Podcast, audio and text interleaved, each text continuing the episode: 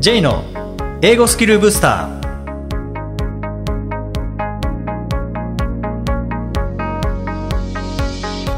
こんにちは J こと早川浩二ですこんにちは、アシスタントのあきです。この番組は旅行や仕事で英語を使えるようになりたい方、TOEIC などの資格試験の勉強をしている方、英語学習へのモチベーションを高めたい方にスキルアップのコツをお伝えしていく番組です。J さん、今回もよろしくお願いします。よろしくお願いします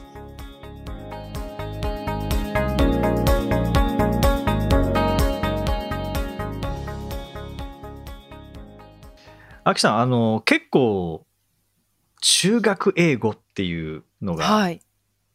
まあ、英語やり直す方は中学英語からやった方がいいですかとか、まあ、そういう教材も本屋さんにいっぱい出てますよね。はいはい。中学英語の重要性とか中学英語でここまでできるんだよっていうのを今日はお話ししたいなって思うんですけどもはい。これあのまあ、中学英語からやり直すと言っても別に中学生からやり直すわけじゃないので別にあの中学校1年生の時にやったやり方で勉強しなきゃいけないというわけではないですよね。あ そうですね。うん。で、これ中学英語っていうのはあの簡単な英語という意味ではなくて、もう英語の本当にこう屋台骨になるような、もう土台になるようなものが、いわゆる中学英語っていうものだと思うんですけれども、はい。中学英語をもちろん理解するっていうのは大事なんですけども、中学英語の文法を使いこなせたら結構なこと言えますもんね。いや、かなり、もうそれが軸となっていて、それで会話やら、なんかメールがかけたりとかってすることも多いですよね。うんそうなんですよね。で、まあ、教科としての英語はもちろん大事なんですけども、まあ、特にこう、大学生とか社会人とかになってくると、そういうなんか勉強のための勉強というよりは、実践に生かすための学習をされてると思うので、もう実践としての英語っていうふうに基準を変えていただいて、そこに対して中学校で学ぶ英語力が身につけば、スピーキングのレベルも結構高まりますし、はい。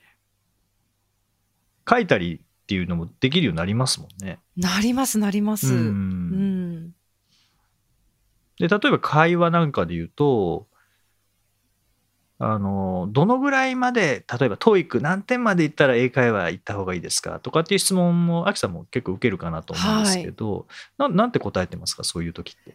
私は、例えば、TOEIC の、あの、点数で言うと、600点っていうのが一応基礎的レベルができているくらいかなっていう認識だと思うんですよね。うんうんっていうことは、ある程度その600点取れる方っていうのは、文法の基礎事項とか、単語の基本的な単語を抑えてる方だと思うので、600点ぐらいからもうやろうと思えば全然できるよってお話ししちゃいますね。うんうんむしろそこから一緒に高めていく、そのスコアをもし、もし欲欲しければ600点以上一緒に目指して、で、一緒にオンライン英会話も同時進行でも全然いいと思ってますね。うんうん、僕も同じでやっぱり TOEIC で言うと600点ぐらいからが、まあ、会話も伸びやすくなるっていうのはあると思うんですけど、はい。で、も600点まで会話やっちゃいけないわけではないのでうん。ぜひこれからこう英語をしっかりと学んでいくぞで中学英語からやり直していくぞっていう方はもうそこから英会話やってもいいと思うんですよね。あ、いいと思います。うん、でむしろそこからやった方がその教材での学習とスピーキングっていうのを同時にできるので、はい。音を通して文法を自然に身につけることができるっていうメリットはあるので、もちろん一方では例えばまあ英検の学習でもいいですし TOEIC の学習でもいいですけどもそういうふうにこう力を伸ばしていく学習を優先的にやってその後で会話っていうのも、まあ、もちろんありですし、まあ、そうではなくて最初のレベルからもう会話も一緒にやってしまうっていうことによって結構繰り返し同じ表現使ったりっていうこの反復する中でもう自動的に身につくことっても結構あって例えばあの頭では分かってるんだけど話してみたら違うのが出てくるっていうのは英会話で結構あると思うんですね。例えばありますね。あの、ジョン・ダズントっていうのはもう、ジョンは単数形だから、えー、ドントじゃなくてダズントっていうのは頭で分かっていても、話してるとジョン・ドントになっちゃうとか、うん。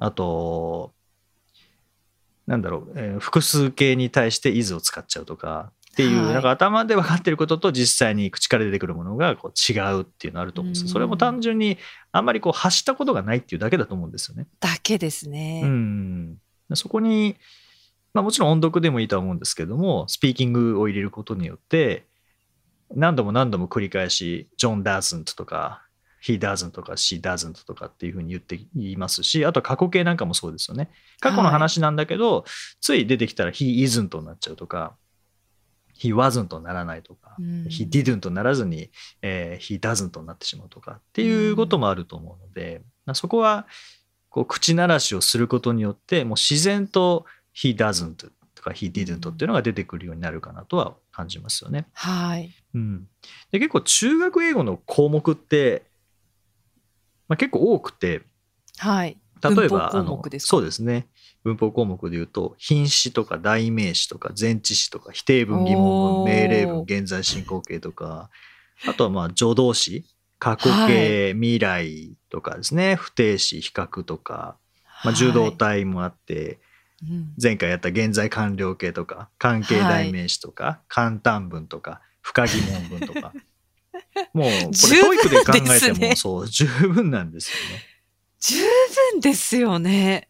むしろ他に、まあ、細かいところはいろいろ出していけばもっとあるのかもしれないですけど、本当に軸となるところは完全に抑えてますね。うん、そうなんですよね。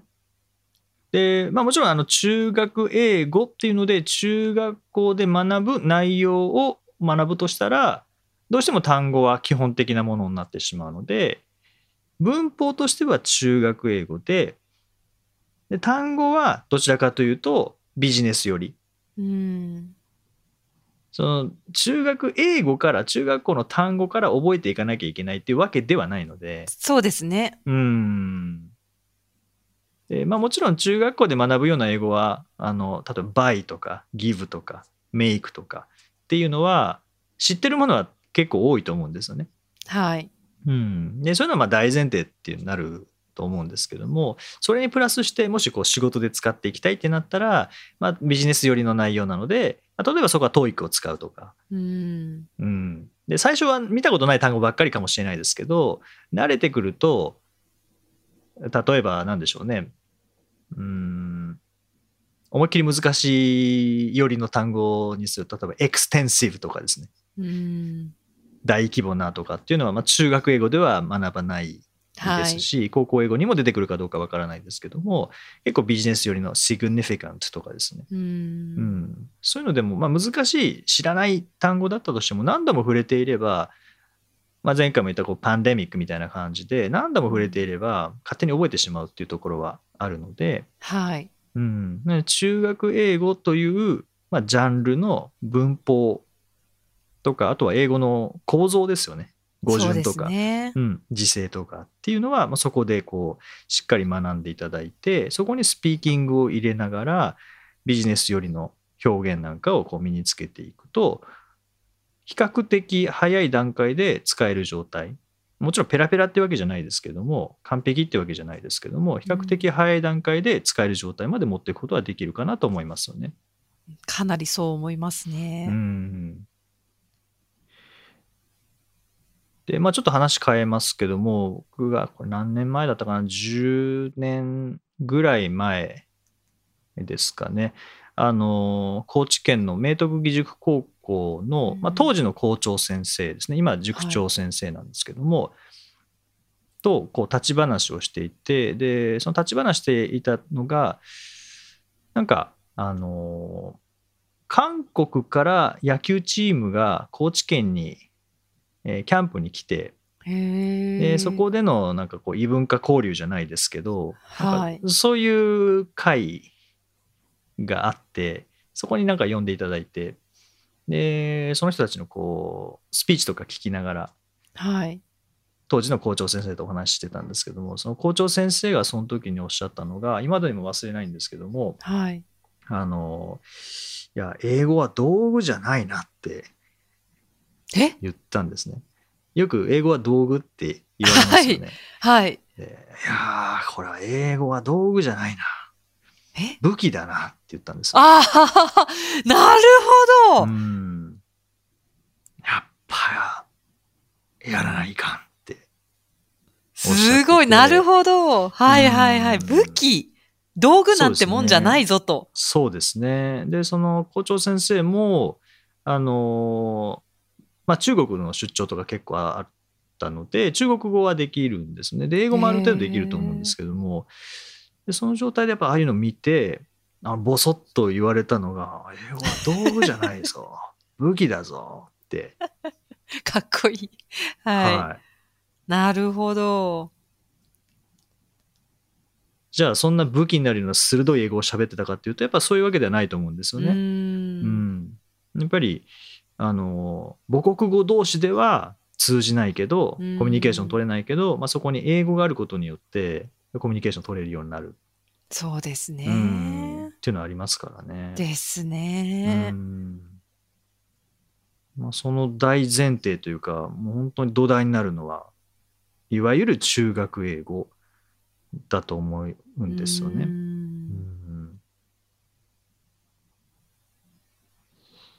その中学英語に対してなんかどういうふうに学んだらいいかみたいななんかアキさんからのアドバイスとかってありますか？教えてる立場からすると、中学英語のその基礎文法の部分がすごい大事ってわかるんですけれど、でも大人の方から見ると、中学まで遡る必要ってあるのかなとか、中学英語って聞いてそもそもそこまでやる、そ、そんなこと、そんな簡単なことやる必要あるのかなって思う方っていないのかなってちょっと思うんですよね。うんそこまで戻る必要あるのとか、そっからやりなさなきゃダメとか思うような方も多いんじゃないかなと思うんですけど、むしろそこがすごい大事で、なんか新聞、いきなり新聞読もうとしてもすごい逆に難しすぎるので、そうじゃなくて、むしろ中学英語をやってほしいなって 教える立場からは思うんですよね。なので、こう恥ずかしいとか、中学英語がなんかやってる自分が情けないとか、そんなこと全然思わないで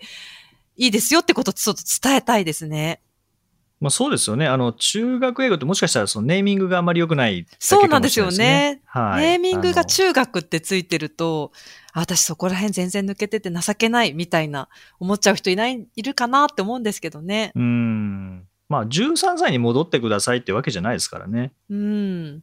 その中学英語ってもう本当あの基本となる土台英語なので、はいはい。土台英語を身につけることの恥ずかしさは全くないですしむしろ価値がどれぐらいあるかっていう、いや、本当にところでそうだとすよね思います。うん、かなりもう、確かにタイトルに中学英語でここまでできるってタイトルですけど、今回のポッドキャスト。でも、私、ちょうど小学生の息子がいて、で、彼は、その、まあ、まだ中学生ではないですけど、基礎的な英語は学んでるんですよね。うん、で、彼がし本当に知っている基礎英、基礎単語とか基礎文法だけで構築されている会話の文章とか見てみると、もう十分会話できるような感じなんですよ。うんうんうんそれ見ると、あ、これだけ知ってるだけでこんなにちゃんと喋れるのか、みたいな。うん、これをまずやることからやったらいいんじゃないかなってすごい思います、大人の方も。そうですね。でまあ一番最初にお伝えしたようなその中学英語といってもあの中学校1年生の時にやったやり方でまた当時の英語を学ぶわけではないので。ないので、そうですね。うん。はい、今度は身につけるというためにテストをもちろん受ける方もいらっしゃるかもしれませんけどどちらかというとこう実践のものとしてはい。あの身につけるために、えー学んでいただくとなのであの、まあ、単語もちろんあの暗記っていう部分は多少は発生するかもしれませんけども、うん。あの脳みそだけで覚えるっていうよりはもう体を使って実際に口に出しながら覚える。で可能であれば喋る環境を作ってで学んだものをすぐに使ってみるっていうふうにすると学習の速度っていうのはかなり速いと思いますしねだんだんと本当に正しい英語を使えるようになってきますからね。はい。そういった意味では、なんか早めにこう、喋るっていう方も同時進行でやられるといいんじゃないかなって思いますね。そうですねでもし本当に簡単だったとしたらあのすぐ終わるのでうん。であこれ身についてるなっていうのを確認してそれはい、が、まあ、前回の話じゃないですけども安心感につながってあ自分の英語力結構高いところまであるんだな。中学英語だったら大丈夫なんだな。という安心感がよしだったらしっかりと話す量を増やしていけばスムーズに話せるようになるな。流暢に話せるようになるな。という自信につながると思うので、はい。うん、まずはスタート地点として中学英語から、まあ、やり直しとかって言ったりしますけど別にやり直すわけじゃないですかね。また 違うやり方ではい、あの身につけていくっていうことそうですね。なのではい、ぜひちょっと中学英語にこれまで抵抗感があったという方も少しあの別の角度から、えー学んでみるといいんじゃないかなと思います。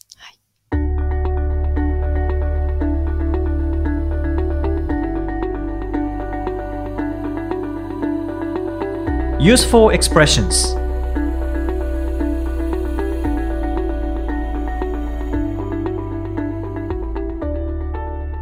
続いては、英語の名言から学ぶお役立ち表現をご紹介いただきます。ジェさん、今回の名言は何でしょうかはい、えー今回はアントン・チェコフアントン・チェコフという人の言葉です Knowledge is of no value unless you put it into practice Knowledge is of no value unless you put it into practice 知識は実践しなくては価値がない。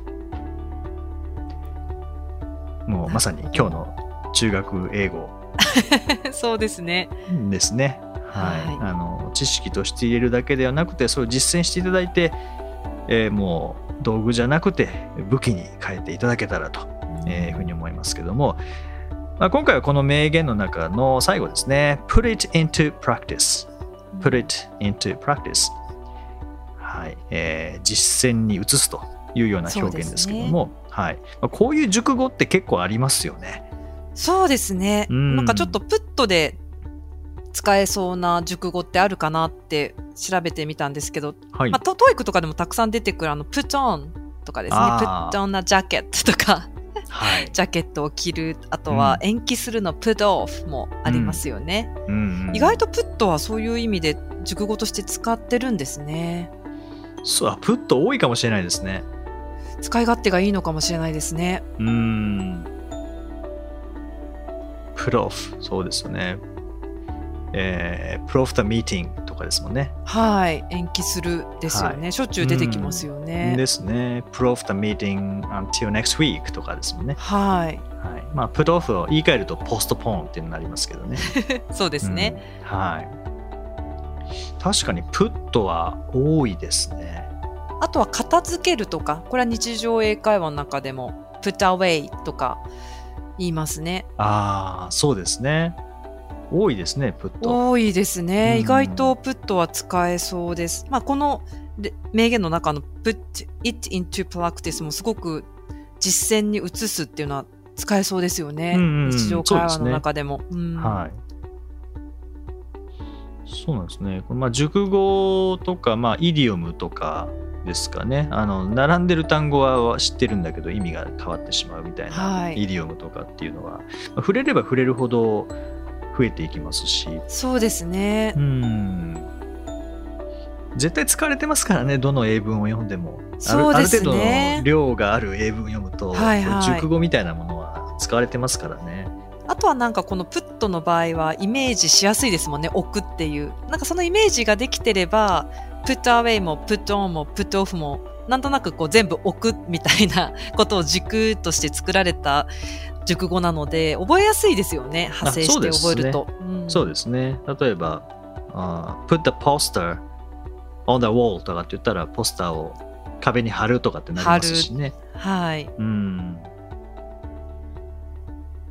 そうですね。put the file on my desk とかって言えば、テーブルに、あ机にファイル置いといてとか。そうですねう。ん。まあ、それはもう完全に置くっていう意味ですけどね。put はいのはい元々の意味ですけどね。はい。はい、そうこういう熟語って、put 何々 into practice とか、put A into practice とかっていうふうに覚えても、なんか A を実践する、実践に移すみたいに覚えても、あんまりこう頭が入んないんですよね。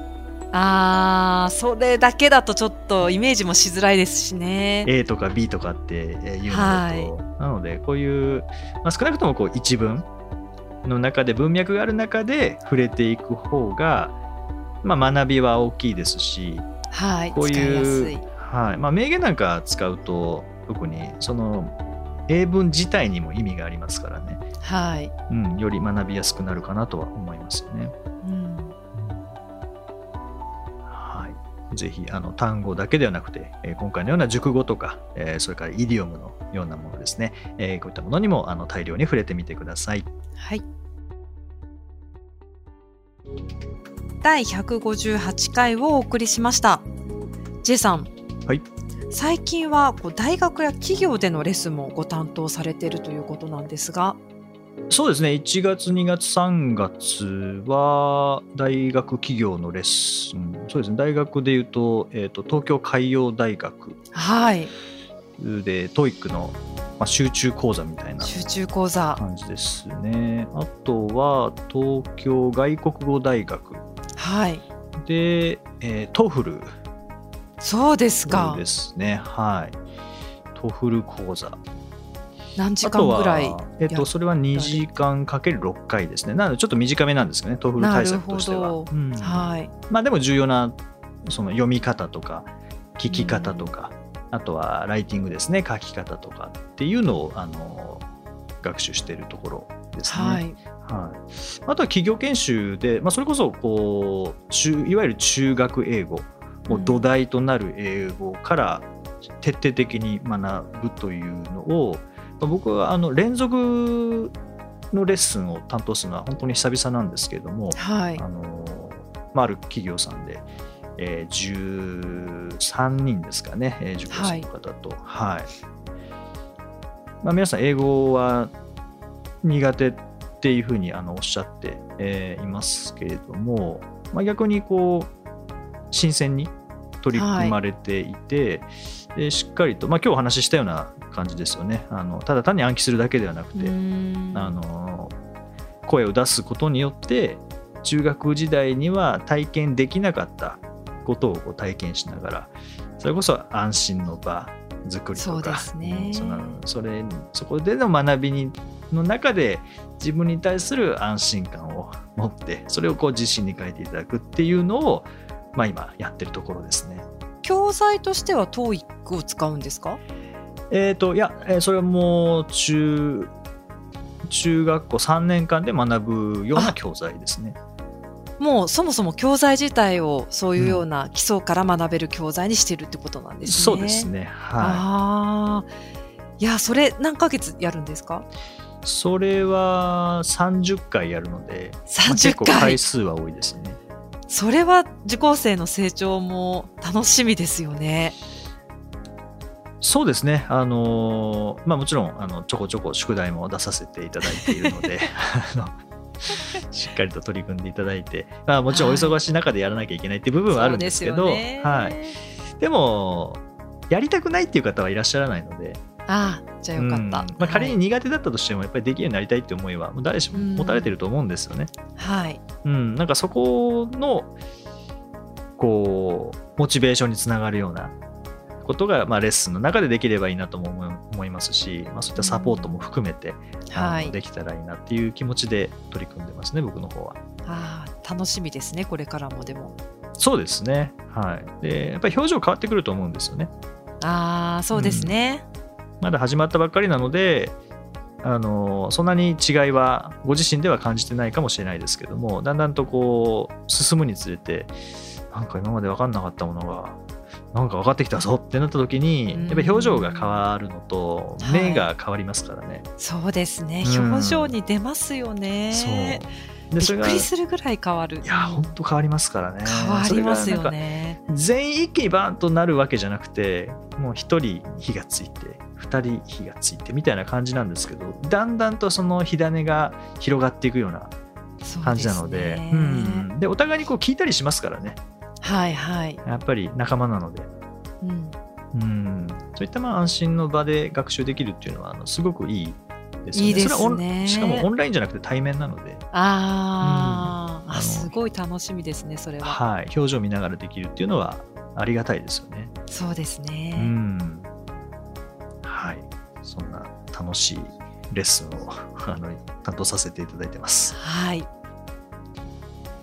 さて、この番組ではリクエストやご感想をお待ちしています。メッセージはツイッターやメールなどでお気軽にお送りください。また、毎日配信の単語メール、ボキャブラリーブースターの購読もおすすめです。J さん、今週もありがとうございました。どうもありがとうございました。Okay, thank you for joining us. Have a nice week.